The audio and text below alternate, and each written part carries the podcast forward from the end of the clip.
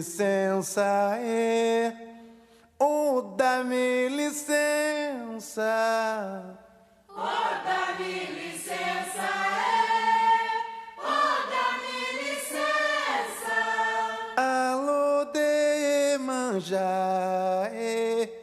Dá-me licença.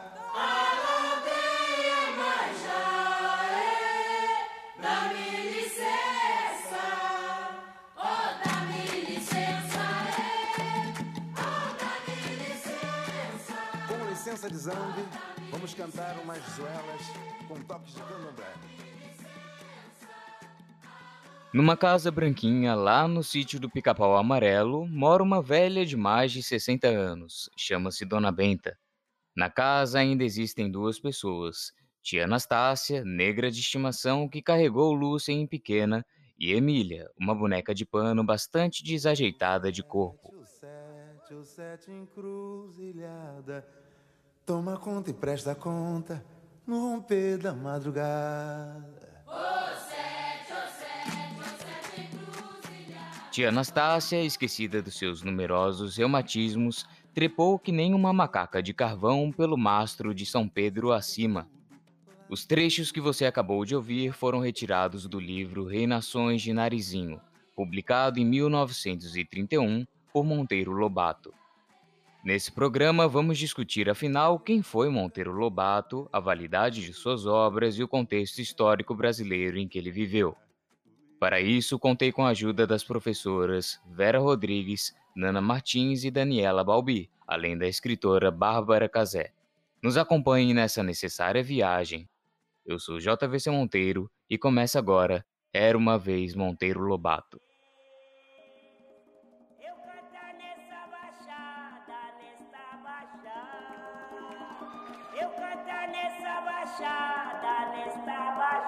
Carol, tô indo atrás do meu e te quero lá. Tô machando que eu cansei de pergolar. Minha mãe de pérola, já que desde menor ouvi. É só falar na gaveta.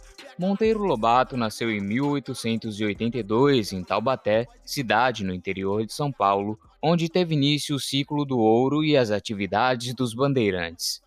Situado dentro do Vale do Paraíba, o município é também considerado pioneiro no ciclo do café, ou seja, Lobato nasceu antes da Lei Áurea e cresceu vendo negros escravizados, subalternizados e marginalizados. Além de testemunhar dois dos períodos mais predatórios da história humana e ambiental brasileira. Tal contexto ajudou a forjar um homem que, sim, é fruto de sua época, o que de forma alguma ameniza ou serve de justificativa para o posicionamento racista e eugenista refletidos em suas principais obras. Onde alta-voz é estouro, estouro Ó irmãs e meus irmãos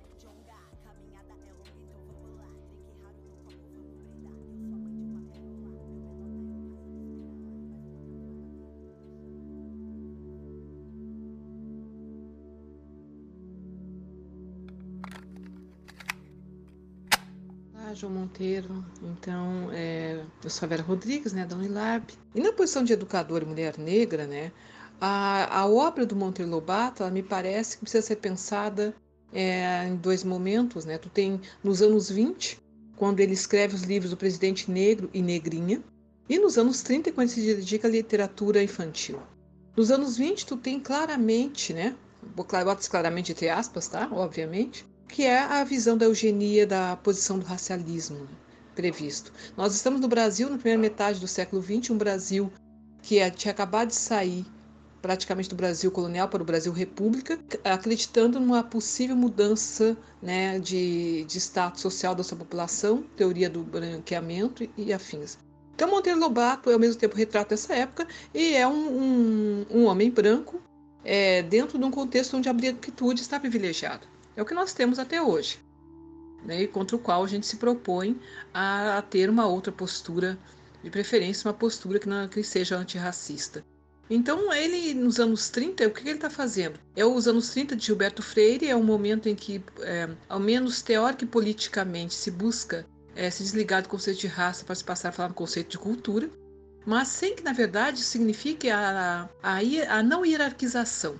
Tu não fala mais em. Procura-se não se falar em raça ou superior ou inferior, mas fala em culturas inferiores e, e superiores o que se traduz numa leitura mais crítica da obra de Monteiro Lobato nesse período dos anos 30, que é quando ele vai estar publicando né, aqueles livros que nós já conhecemos, como A Menina do Narizinho Arrebitado, né, quando ele fala da Narizinha, a Boneca Emília, aquela coisa toda. Né? Então, para mim, Monteiro Lobato é essa referência de um período histórico, de uma produção, de uma literatura, mas que, sem dúvida, precisa ser revista. Sem dúvida alguma, né? Pode o cancelado cancelar? Nós estamos falando em que sentido, né? Essa ideia da, de que estamos, existe uma tentativa de, de cala-boca ou de censura. Nós estamos falando de partilha de conhecimento, de protagonismo de vozes. Então não se trata de cancelar a obra de ninguém, né? mas se trata, na verdade, de é, colocar na centralidade aquilo que foi sempre posto à margem. Ou seja, o que, é que foi sempre posto à margem? O caráter é, racista presente em obras como de Monteiro Lobato. Então, o que, que se faz com isso? A mesma coisa que se está fazendo é, em vários outros contextos em relação a monumentos históricos, né? Vamos desnudar isso. Não é possível que tu veja uma estátua de um eh, escravagista e ache que isso não tem nada demais e que deva ali ser mantido porque é uma referência histórica. Referências históricas são frutos de relações de poder. Então, é quem escreve essa história? E quem é o personagem dessa história?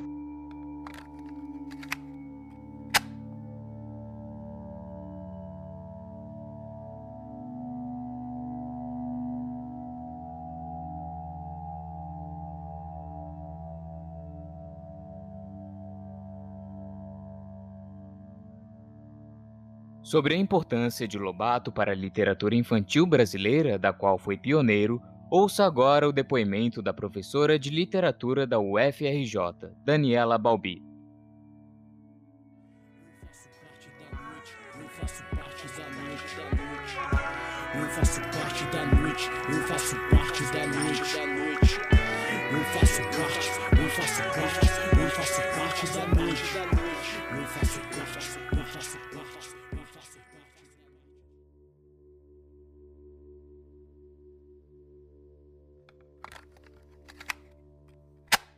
Olá, então, em relação à obra, ao conjunto da obra do Monteiro Lobato, ao conjunto de problemas e de soluções estéticas que aquela obra apresenta, é inegável a sua relevância, a densidade do seu universo diegético, da sua articulação com o real para mimetização, com o folclore nacional e, nesse sentido, os problemas que essa obra apresenta enquanto resultado de um país cheio de problemas, fraturado, cindido, assimetricamente organizado em termos de raça e de classe.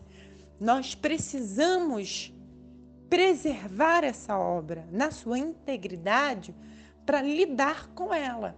E nós precisamos, enquanto cientistas da literatura, da arte, ter maturidade para travar contato com essa obra.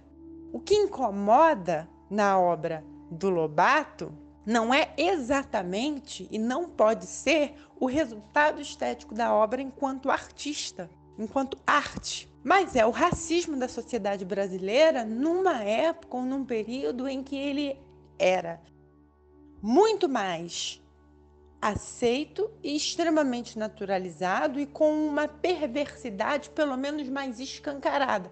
Não sei se menor. Tenho minhas dúvidas e meus receios em dizer que era um racismo é mais cruel do que aquele que a gente vê hoje.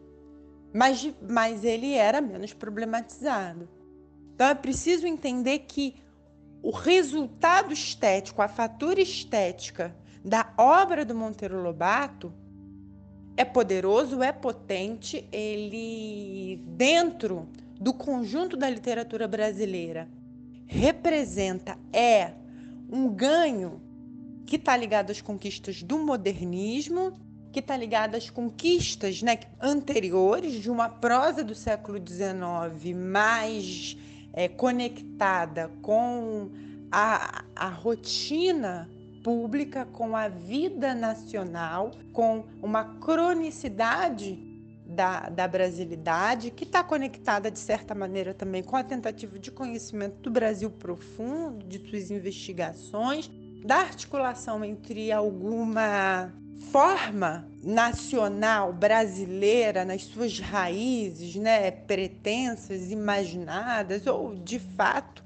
efetivas em relação do, a adoção e a, a valorização da contribuição de toda a mística, de toda a cosmogonia dos povos originários. Então existe muita coisa no Lobato muito bem resolvida. E o universo do sítio do Pica-Pau Amarelo né, e os seus universos paralelos, eles estão muito bem organizados em termos de, como eu disse, universo diegético, de solução estética. A gente precisa lidar com isso. Essa é a postura madura da crítica literária, entender que eles estão organizados de uma certa maneira, refletindo também as contribuições da, do pensamento eugenista da sua época, contribuições muito perversas, muito detratórias com as quais nós temos de nos confrontar.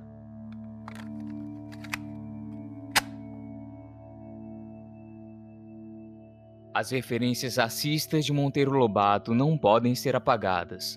Ainda assim, várias gerações de brasileiros cresceram consumindo o que ele criou.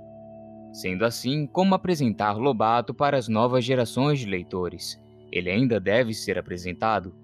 Sobre este assunto, ouça a mestra em literatura pela UFSC, professora Nana Martins.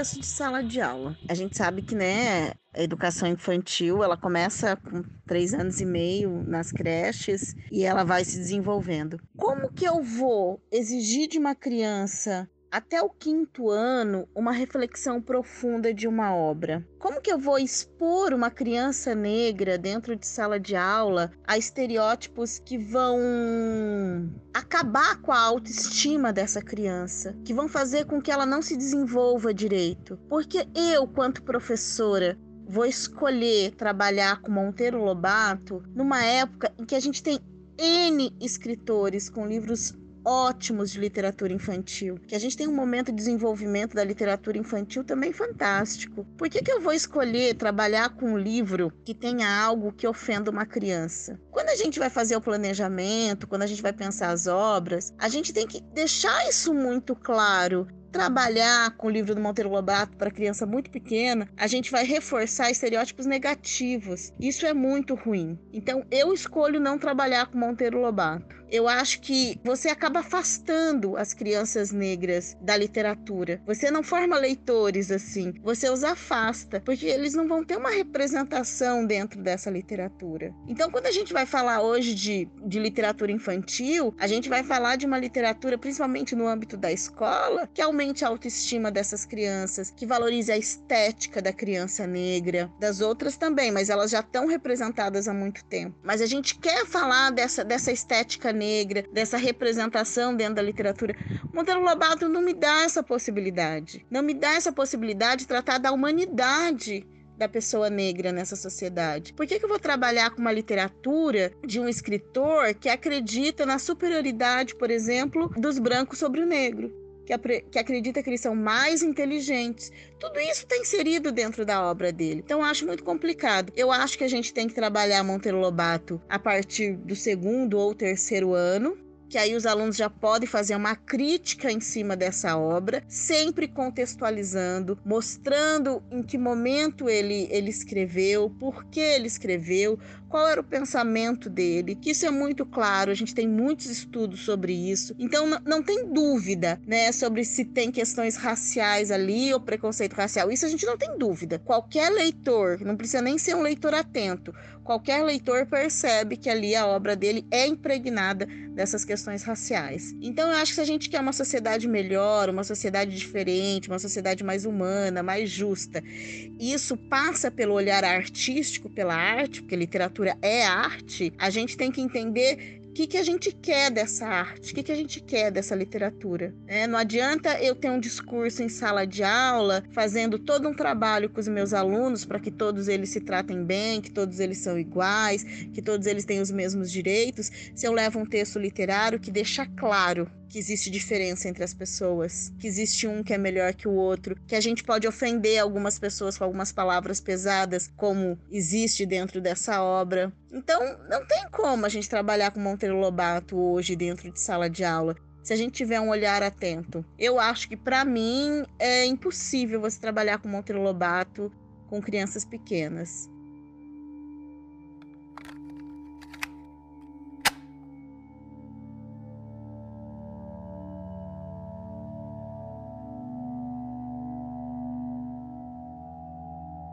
O que não falta são pessoas brancas se colocando em lugares de onde não pertencem para contar histórias distantes de suas origens e experiências. Sobre a importância de termos histórias negras sendo contadas por vozes negras, fique com o depoimento da escritora Bárbara Cazé. Seu rei chegou, sim, Alafim, vim de Oió, Xangô Daqui de Malipa, Cuando, de Yorubá ao Banto Não temos papa, nem na língua ou escrita sagrada. Não, não na minha gestão, chapa.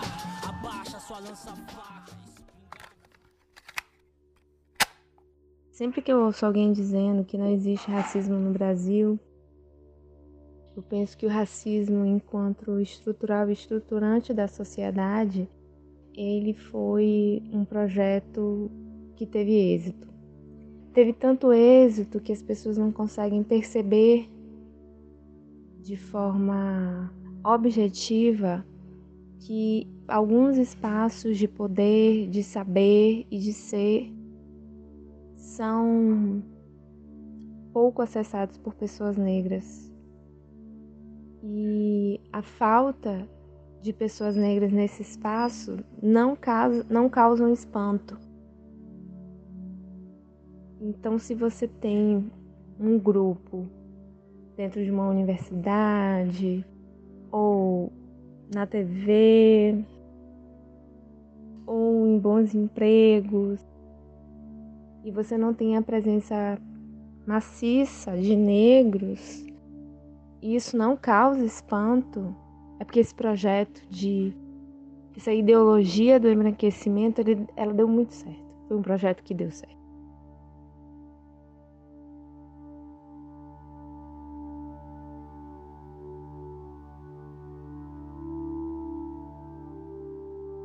Enquanto a população negra não tiver ocupando proporcionalmente esses espaços de ser, de saber e de poder, não existe justiça social para 52% da população brasileira, que é a população preta e parda, né, onde que englobam todos os negros. Enquanto não for 50-50 é, no mínimo, o racismo ele vai estar tá atuando para impedir que mais da metade da população brasileira tenha dignidade.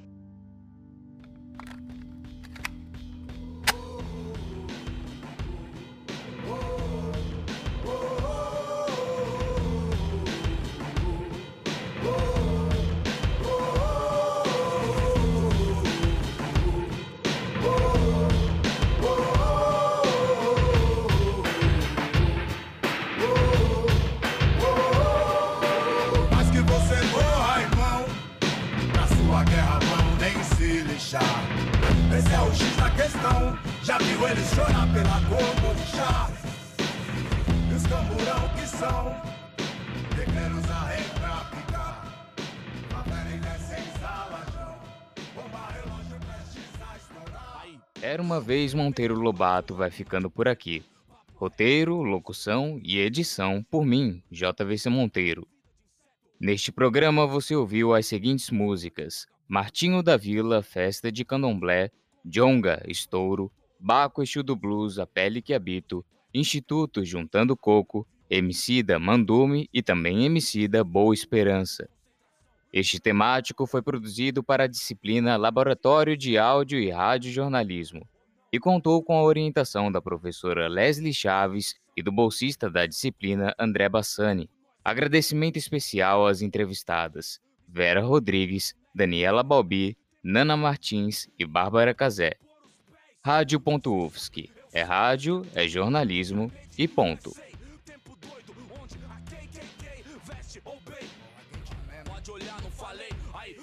Equação chata, polícia mata. Pro, médico salva. Não, Cor de ladrão, desacato, invenção. Maldosa intenção, cabulosa inversão. Jornal, distorção. Meu sangue na mão dos radical cristão. Transcendental questão, não choca opinião.